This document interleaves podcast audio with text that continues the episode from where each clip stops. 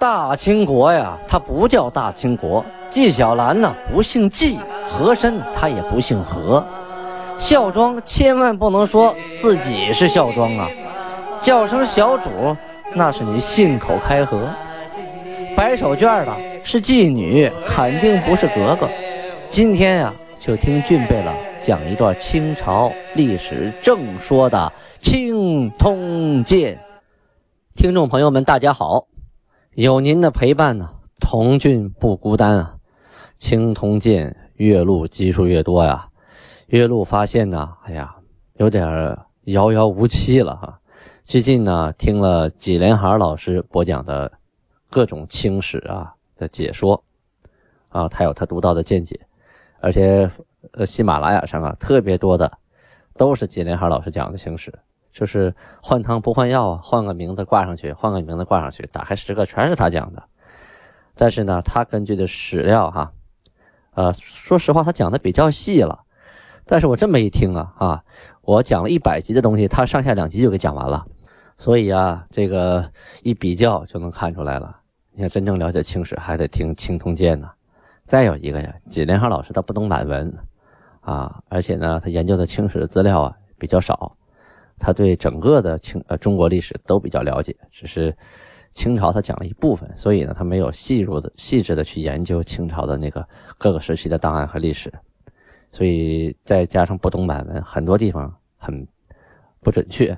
举例的说，他说的满洲的由来呀，还有呃大清国的名字呀，应该读代清，他不知道啊，他就他就读成一个字清或者大清。总之，关于清朝的国名。关于满洲的这个国名怎么来的，他那种解释大家千万不要信啊，这一点跟事实都不沾边至于具体怎么回事咱们到天聪七年、八年、九年档的时候，讲到这三年的时候，就会具体的，呃，掰开了揉碎了给大家讲，到底满族是怎么来的，满洲是怎么来的，代清国是怎么来的，又后来怎么又叫成了大清国，都怎么回事啊？它都有一个历史演变过程，啊，并不是像其他史料那么记载的啊。到目前为止啊，我只发现过呃，童永功老先生和关家禄老先生啊，他们两个写过的一本《天聪档案九年考》里边提到过比较准确的啊，提到过那么几嘴，说满洲是怎么来的啊。但是关于代清国的解释，很多地方都有正确的解释啊，但是。那个纪连海老师还是按照错误的来解释呢啊，所以啊，还是那句话，这个不懂呃满文呢，对很多很多这个历史的研究来说，你通过汉字文档去去研究满洲历史，那其实是不靠谱的。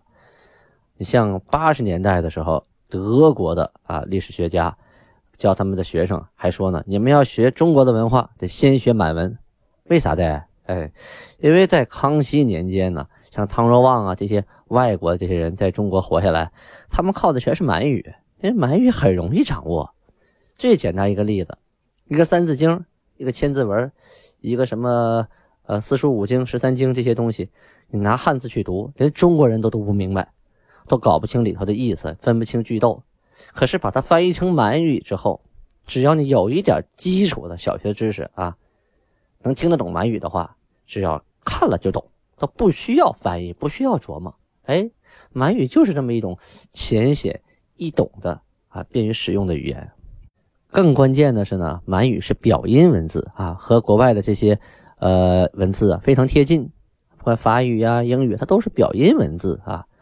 所以呢，汉字是表意字，对他们来说是难以记忆了。这个表音字呢，很快就能掌握啊，就会读了。然后读完以后呢，再去理解其意，加上它表达起来呢，没有过多的这种啊。词的，就是一词多义呀，或者是句逗不清楚啊，是相对来说，这个呃中国的汉语的文化呀，发展的这个年头特别多，这上千年啊，几千年，所以它的语言的变化呀，有些词汇在古代呀，在现代呀，在不同时期呀，啊，还引经据典呢，特别的多。相对来说，呃，满语就简单的多了，它没那么复杂。不过呢，两种语言的翻译啊，只能是大概其差不多，说没有说一种语言把另一种语言能翻译的淋漓尽致百分之百，那是不可能的。它本身就不是不是一个语系呀，它截然不同的东西啊。就像那个汉语里有那么多的成语，你用任何一个国家的语言，只能翻译它一个大概意思，绝对不可能说翻译的意思百分之百一模一样。你汉语翻译英语也不可能做到那一点。这就是很多初学语言者啊非常苦恼的问题，经常拿一个汉字来，老师帮我翻译一下满文吧。我一看这是汉字什么意思？结果这汉字什么意思？他用了一个小时、俩小时、好几天都没解释明白。我说你让我怎么翻译满文呢？因为汉语啊，一个词在不同的语态、不同的语境、不同的时呃时态、不同的环境、不同的语气、不同的场合、不同的上下文的情况下，意思完全都不一样。最简单的是啊，它既可以表示同意，也可以表示答应，啊，还可以表示是非。它这这就三种意思了。像我们常说的“你好”，这“你好”它并不是表示你不坏啊，所以不能对着去翻译满语，翻译成西塞，说你是西好是塞，这么翻译。这“你好”是汉语的省略语，汉语是遍地省略语，十分不严谨的。大家常说都熟悉，所以没有感觉。这句话原来的意思是说：“您的身体好吗？”去掉了您的，去掉了身体，啊，变成你好，连妈也去掉了，这个语语气完全就是大家知道而已。但是他最起码得问个你好吗？啊，而满语呢，好妈有专门的词，好有好，啊，汉语呢，好要加个妈两个字来组，所以说满语不要拆开，三晕三尿就是好妈，那就是西三晕西三尿，你好吗？有的人就给翻译成西塞，你好。要我听，我也听得懂啊，肯定不是说我这人不坏啊，跟我打招呼呢。但是它不符合满语的表达规律啊，因为啊，这两天听了纪连航老师关于这个呃清史的讲解，一个是呃比较呃宽泛啊，或者是跳跃性很强；二一个呢，关于满文化的细节呀出入很大啊，很多地方我不敢苟同，所以呢，在此吐了一个槽，没别的意思。首先呢。纪连海老师，他首先就啊热爱历史，让我我辈像我这样晚辈非常佩服敬佩，而且人家是博古通今，不是清朝历史，是各个朝代历史都明白的啊，所以我有很多地方要向纪老师学习。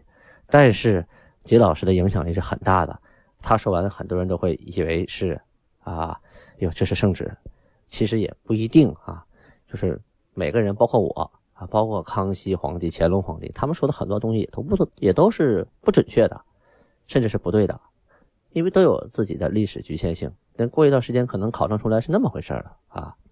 所以大家呢，听历史、听东西呢，呃，尽可能都辩证的去听。听完以后呢，不要不信，也不要全信啊，自己去带着问号去分析。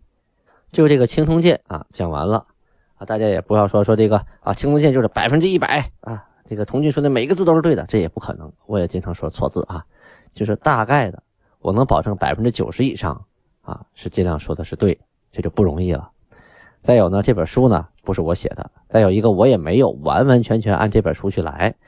呃，这本书呢，它是整理的书，它不是说别人编出来的书，它是根据清朝啊各个时期，包括档案呢，还有民间的一些史籍啊，还有朝鲜的，还有。明朝的这些档案来整理出来的啊，它主编呢是人民大学清史研究所的啊原所长和研究员戴毅先生和李文海先生，呃，两位老先生用了一辈子的精力啊，写出了整理出这么二十多本《青铜剑》，其中有一本半全是目录，光目录这一本半多不容易啊！所以前人的功绩我们很敬佩啊，就前人栽树，后人乘凉。但是呢，这样的书真的很少有人能看得下去啊！别的不说，翻就翻头十页，至少有几十个字，你叫不准读音，不知道含义，就把这字弄明白了，你还是找不清楚他这个话该在哪儿有逗号，该在哪儿有句号，甚至说人名呢，这还是说动词呢，完全搞不清楚。所以想把这本书读明白了，都是很难的。那这样怎么来推广青铜剑？所以童军才在呃这个二零零七年开始。下决心录制《青铜剑》，希望在我有生之年，就是我在我活着的时候，有能力把所有的《青铜剑》录完，留给后人。现在一本还没录完，已经录到呃一百快一百一十回了，估计一本录完应该在一百二十回以上。呃，全本录完的话，应该在两千回左右。啊，这是一个漫长的过程。估计您从听第一回到听最后一回，小伙子都变成中年人了，中年人都变成老年人了啊，小孩都变成呃小伙子了，那 肯定肯定是这样。当然了，还是在我身体允许的情况下，和精力允许的情况下。但凡童俊本人要是有点啥问题啊，躺床上躺几年，哈哈，那这个东西就不一定录到什么时候能不能录得完了。再有一个呀，录制青铜剑需要拿出很大的精力啊，这样的话就拿出很多的时间，这样陪家人的时间呢，还有做其他事情的时间就少了很多，所以我需要家人的支持，家人也并不是很理解、很支持我拿出这么多时间来放在这个事情上，而且是个纯公益的。说句实话，这东西现在收听率二十多万，可是呢，半年以来，啊，有赞助的人有多少呢？加上我弟弟，啊，自己亲人给的，有一百多块一块，一共才收了三百零几块钱啊！这半年，这还不如我就是拍戏拍一个小时赚的多。但这不是赚钱的问题，但是它没有任何经济效益，所以它是一个公益的事情，而且很多人听了也不订阅，不订阅呢，他也无法提高他的历史排名。无法让更多人知道，哎呀，所以弄得我也是不知道这东西我录完会不会有人听，有没有人愿意听啊？就是我到底做的一个事情是否有意义呢？就让我很经常要问问问问自己。如果我没有这个信心，我坚持不下去啊。现在我想起那句话了：一个人做一件事情不不难哈，就是难的是坚持一辈子就做这一件事儿，这真的很难很难的。打开喜马拉雅。啊！一看历史类推荐，青铜剑排名七百多位啊，半年了仍然在七百多位上，也就是说，前边有七百多个讲历史的，大部分讲清史的都排在他前边，我实在是不理解了。而且这些还没有一个超过一百集的，我都录到一百多集了，仍然排名在七百多。后来一打听才知道，没有完播率，就是说很多人听了头不听尾，听了尾不听头，中间听一下跳过去了。没有完播率不行。第二呢，没人呃留言互动。第三呢，没人赞助，就是哪怕你赞助一块钱、两块钱，你也不会穷到哪儿去，我也不会富到哪儿去。但是其中呢，有百分之五十一呢被那个喜马拉雅得去了，他就会把排排名给你往前提，这样就会有更多人听到，这是个良性循环。哎，我要是自己能往上花钱赞助的话，我自己就做了。实在是我也没有办法。满族人啊，一千三百多万。还是两千零几年的统计哈，现在都都十多年过去了，肯定不止一千三百多万，而且还有很多热爱青史的人。可是这一个青铜剑啊，是大家不知道呢，还是大家真的就不愿意听，还是童军录的就真的很差劲儿呢？这在我心中啊，一直都是一个接着又一个的问号。毕竟录了一百多集了，你就让我痛快的吐个槽吧啊，我也憋得上。好，咱们现在继续说青铜剑。上次讲到清太宗天聪二年农历的戊辰年，公元一六二八年，啊，讲到了十月份，皇太极禁止杀降人，啊，就是来投降的人要优待，杀不可以。同时也鼓励啊，鼓励什么呢？鼓励下边的人举报，谁你的主子啊，要是干了坏事你举报，啊，奖励你。这个皇太极的举报措施啊，是非常的有效的。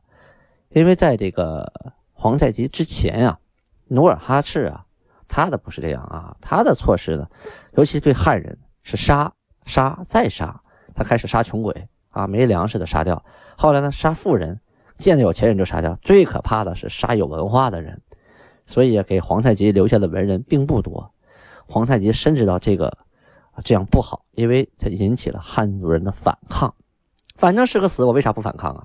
所以反抗的事情很多，比如说路上劫道啊、杀人呐、偷东西呀、给食物下药啊，逼的努尔哈赤说啊，禁止经商，禁止买卖。后来又说你买东西、卖东西，门口得立个石碑，写上你是谁谁谁，在谁家买的，省得回去以后满族人吃了都坏肚子或者毒死了，不知道在哪买的肉。啊，净是这种事情，为什么是被你逼的？努尔哈赤没有意识到这点，但是皇太极不一样。他一直看在眼里，记在心里，所以在他这个当政之后，他做的第一件事呢，就是把汉族人边庄啊那个户口啊撤出一半来，啊，这十多个人呢，你撤出几个来，你不要在庄里了，你变成自由身份，还剩几个呢？他通过这种方式啊，就是说举报你，只要你主子犯什么错了，你举报我就给你撤出来，你变成自由人，还赏你钱。就大家都一举报，主子也好管了，哎，下边人也精神了。同时呢，主子和奴才之间的关系也就变化了。原来一直是奴才，奴才被欺负，现在奴才有举报权，这就不一样了。你说这个主子万一有点什么事，他不合法，被奴才一举报，奴才变成自由人了啊。就算是你没有举报的，那主子对你也一定会好。他怕你诬告啊，是吧？或者怕你找茬一把小放大了啊？这样的话呢，主子与奴才之间的关系就变得越来越融洽，有更多的汉族人呢变成自由人。当然后来呢，皇太极也开科考试，吸取汉族人才啊。这个咱们读到档案的时候再说。就说举报这个事情啊，是皇太极一个很高很高的招啊。关键这招啊是立竿见影，行之有效啊。这个汉族人不再反抗，不再闹腾了。这女真人呢，也都老实了啊。在档案的十二月初一日记载啊，啊是阴阴历的十二月初一啊，阳历是十二月二十五日，说东方巴亚拉部，这应该是一个小部落，叫巴亚拉啊。这个部落的头目叫伊尔彪，还有叫图尔哈、布涛、伊图略等等等等啊，一共七个人，写写了。四个人的名字，他们来啊朝见皇太极，同时带来了贡貂啊，就是貂皮，还有狐狸皮等等等等东西啊，来朝见皇太极。说白了呢，就是表示我呀啊服属你，我们这小部落呀靠着金国罩着呢，所以向您来进贡。当然了，礼尚往来，所有进贡的人啊都不会空手而归，基本上是一个只赚不赔的买卖啊。皇太极赏的东西啊，也都是他们所需要的，互通有无嘛。你在沈阳啊，盛京地区，你想打个雕、打个狐狸，那可费了劲了。可是，在他们东方巴亚拉地区，想得到一根针，那都是难上加难呐，是吧？你有皮你也缝不到一起去啊，只能用骨针啊、鱼刺针，那种东西很粗糙啊，很笨重啊，缝的线啊，也也是鱼皮线啊，也不结实又厚。你这是换来了这个所谓的针头线脑，但是到他们那边都是宝啊啊！这个中原地区啊，还包括这个东北平原地区啊，就很多手工匠人啊。当初努尔哈赤杀，不管杀什么人都没有杀过匠人啊。这包括会纺织的呀，啊，会冶冶炼的啦，木匠、瓦匠啊，只要有手艺的，他都不杀，而且都是重金养起来啊，优待优待加优待。所以这些人呢，提高了生产力，提高了科技，像这个搓线呐、棉线呐、棒线呐，还有呃丝绸这种线呐，那对于那个少数民族山里面这些人来说，他们也不种棉花，也不养蚕啊，也不抽丝，也也不织绸织缎的，他哪来这些东西？只有兽皮啊。所以过去东西啊，就是因地制宜啊，因陋就简的。像在平原地区啊，都瞧不上眼的针头线脑，包括纸张啊、大匠啊，就很多很多东西啊，那都是宝贝啊。到了那个山里边，那全都是宝贝了，因为他们也不耕种嘛，主要只有渔猎呀。皇太极呢，这些供来的什么貂皮呀、狐狸皮呀，也有用啊啊。在沈阳地区啊，东北平原、辽东地区，这是一个很稀有的物件。你等到了中原，那更稀有了啊。包括蒙古那边啊，这是可以赏给大臣，啊，也可以呢，通过商人去跟中原去经商换东西。那一个狐狸皮呀，啊，你在山里可能就值几根针，到了这个皇太极这儿呢，可能就值几沓纸。你到了到了那个中原地区了，你到了河北了，到河南了，这一一条狐狸皮，一个貂皮，那纸的价钱就不好说了哈。物以稀为贵嘛。所以贸易就产生效益啊！这一年的腊月啊，蒙古内卡尔喀扎鲁特部的部长色本马尼啊，过不下去了，带着本部的人马、牲畜啊，一大堆啊，都来归附金国。大家听清，这是归附啊，并不是说我们啊两家和好，不是，是我投奔你来了。我到你这来生活了，我给你到你这来当臣当民来了，用现在的话说呀，就是我放弃了蒙古国的国籍，我来加入金国啊，加入金国国籍。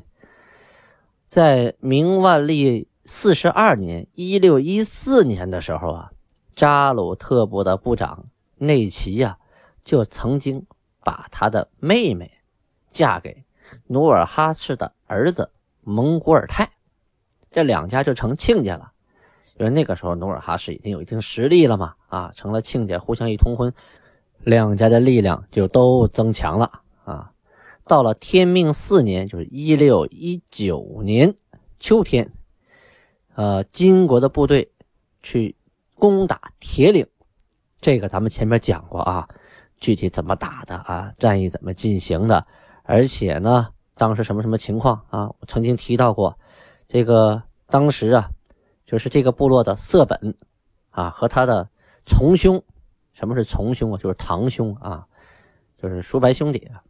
巴克这俩人跟随着卡尔喀部长宰塞啊，帮助明朝部队去夹击金国的部队，而结果呢，宰塞被俘了，这兄弟俩也没躲过去，也被抓起来了。啊，后来到了冬天呢，就是那个扎鲁特部的部长内齐就带着那个卡尔喀啊五部的盟主，呃，卓里克图轰巴图鲁。等等等等啊，一堆人过来找努尔哈赤，咱们结盟吧，啊，咱们发誓以后不打了，咱们两家和好，啊，能不能把抓我的人都放回去啊？后来呢，努尔哈赤就呃释放了色本巴克回家，但是呢，呃，这个巴克的儿子呀叫鄂齐尔桑啊，就被那个留下了，当了人质。把你爹放过去，你留下。直到了天命八年的时候，这个巴克又来朝见努尔哈赤。努尔哈赤发现，嗯，确实这几年挺老实，也没有再闹的意思。啊，又来给我送这么多好东西，行啊，就把他的儿子啊，作为人质的儿子额齐尔桑给放回去了。父父子俩相见呐，哎呀，非常高兴。一看儿子也长大了，养的白白胖胖的，挺好。没受虐待，呃，后来呀，中嫩、昂阿啊，这俩人就是蒙古部落的，也有地方写成昂安的啊，都是音译。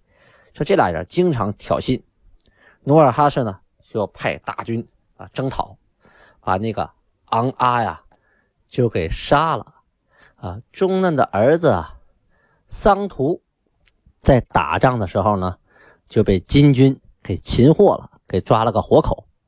抓就等于抓了个人质嘛，啊，带回去养着。这个中呢一看，我的盟友被杀了，我的儿子被抓了，这还打个什么劲儿啊？合计合计，哎，舔个老脸，带着好多好东西啊，啊，到那个努尔哈赤这来，又是磕头，又是拜，又是说好听的，就求和啊，就是表态呀，以后我坚决不反抗你了。努尔哈赤的目的达到了啊，就把他那个儿子给放了。后来呀。这个各蒙古各部啊，又一次被蒙啊，经常来抢努尔哈赤的东西，杀路上的使臣啊，抢劫使臣、使者、商队。到天命十一年（一六二六年）的时候，努尔哈赤又派兵征讨啊，这回呢，杀了额尔齐图，抓了巴克等等等等啊，十四个台吉啊，台吉就他们的一个官职名称，一个封号，相当于王子一样啊。仗也打胜了，人质也到手了，努尔哈赤就撤回去了。哎，这段时间边境就安宁了，没人敢再闹腾了。你再来抢我的地盘，抢我的人，杀我的人，你试试，我这人质脑袋一个接一个砍，你受得了吗？他就受不了了。到后来呢，还是老道理呀，这些人，啊，还得来送东西啊，来赎人呐，啊，表态呀。最后努尔哈赤啊，很讲究啊，人质通通都放回去，只要你们不再闹腾啊，这什么事都好办。好商谈。后来这些人呢，被谁欺负了呢？被察哈尔的林丹汗欺负了。这个林丹汗啊，在当时啊，漠南蒙古诸部当中啊，是势力最强大的啊。我们为为什么说漠南蒙古啊？当时那个整个原北元呢分裂之后啊，因为这个我们学的历史啊，是宋元明清后意思说元朝后边就是明朝。其实呢，人家元朝的国号一直都在啊，历史上称为北元，就是人家往北撤了。这明朝毕竟就长城以南那点地方嘛，那以北的地方人家还叫元，就是我们称之为蒙古啊。分裂后来分裂成漠北蒙古、漠南蒙古和漠西蒙古，也都是些那个成吉思汗的呃子孙啊，就是博尔济吉特氏的铁木真他的子孙。都姓博尔济吉特氏啊，这个漠北啊，就是现在的外蒙古；漠南蒙古就现在的内蒙古啊；漠西蒙古呢，那就是有新疆、青海的一大部分啊，甚至还有的到了现在国外啊，哈萨克斯坦那边一部分啊，称为漠西蒙古。而这个内蒙古地区、漠南蒙古地区，那实力最强的就是这个呃察哈尔的林丹汗，而且这林丹汗还有明朝做后盾。这个明朝啊，笼络他，每年都给他大量的银子。前面咱都提过，养着他，他又有兵，兵强马壮啊，又有钱，所以他就有能力欺负下边各个部落。啊，你给我送人，送女人，啊，给我送钱，送粮食，送牲畜。啊，下边被欺负的太惨了，实在撑不过去了，啊，就挨着个的来投奔努尔哈赤。但凡他们能在蒙古地方生活下去啊。但凡还能活得有口饭吃，也不至于逼到背井离乡，放弃了游牧生活，跑到平原地区来进行农耕啊，变成饲养了。他意思不一样了，而且跟那努尔哈赤是下马为民，上马为兵啊，就是骑人。编入骑籍之后啊，平常打仗上马就是兵啊，下了马了，你回家还得该种地种地，该种粮种粮，这是骑人的一种特点。对于这些蒙古人来说，游牧民族嘛，他走来走去惯了，你看在一个地方住，然后又是天天要种地，还要当兵，也不是什么特别理想的生活。可是呢，比较起来，总比被林丹汗欺负的活不下去要强。所以呢，这才排着队的一个一个的来投奔后金韩国。内齐和色本带着部属来投奔之后啊，有个台吉叫喀巴海。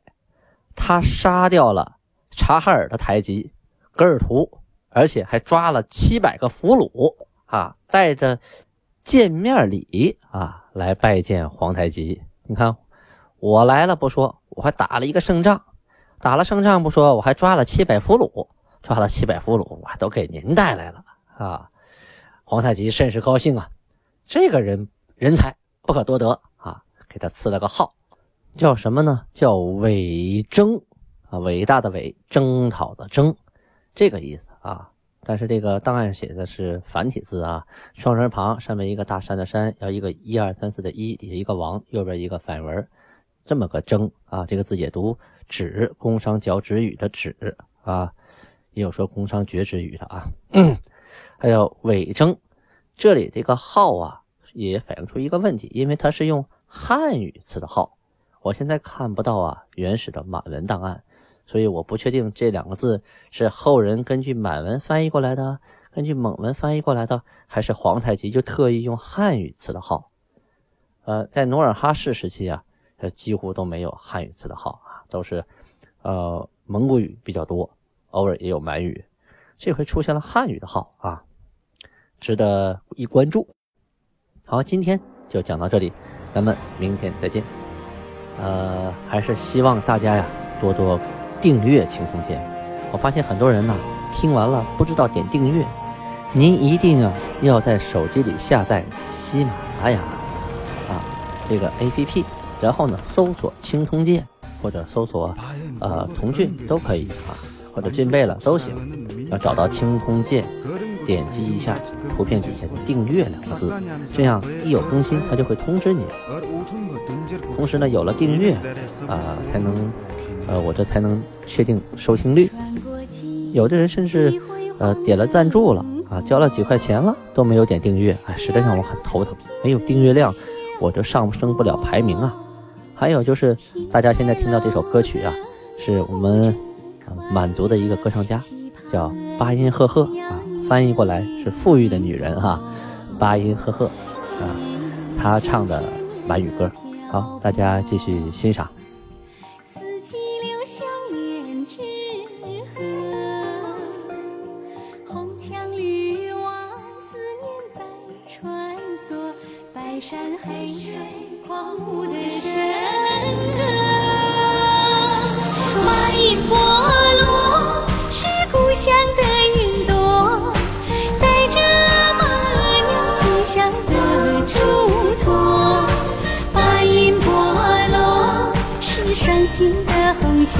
牵着女儿的心频频回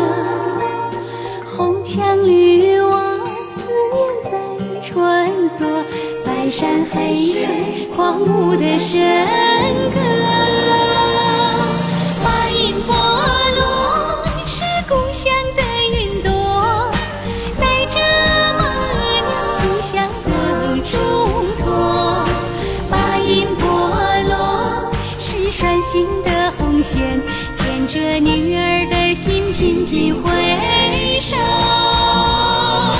白云波。